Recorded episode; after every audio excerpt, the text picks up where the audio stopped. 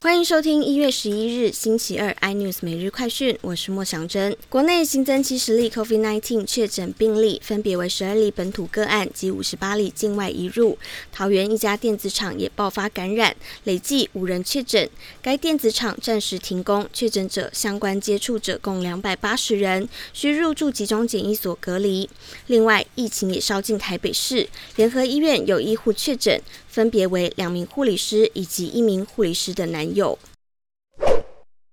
因应中国河南疫情持续扩大，红海位于郑州的富士康厂区，在十个区域设置二十四个检测点，开始对员工进行第三轮 PCR 检测。郑州厂区是富士康为苹果生产 iPhone 的主要制造基地，有超过九十条生产线，约三十五万名工人。二零一九年，中国智慧型手机出口占全球销售额的百分之二十七，其中四分之一来自河南，而富士康郑州厂更是占当地贸易。总额的百分之六十以上。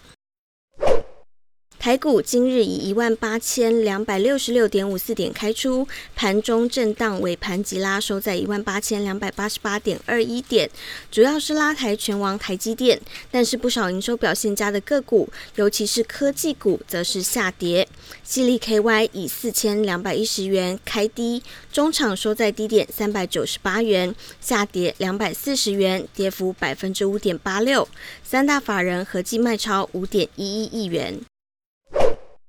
南韩最大行动支付商 Kakao Pay 执行长、母公司 Kakao 下任 CEO 柳荣俊，在去年十二月十日和七名高层大量抛售股票，爽赚九百亿韩元，换算约新台币二十亿元，但也连带使得 Kakao Pay 股价暴跌，被质疑是在坑杀股东。柳荣俊已对此道歉，并辞去原定接任的 Kakao 执行长一职。更多新闻内容，请锁定有线电视四八八 MOD 五零四三立财经台 iNews，或上 YouTube 搜寻三立 iNews。感谢台湾最大 Podcast 公司声浪技术支持。您也可以在 Google、Apple、Spotify、KKBox 收听最新 iNews 每日快讯。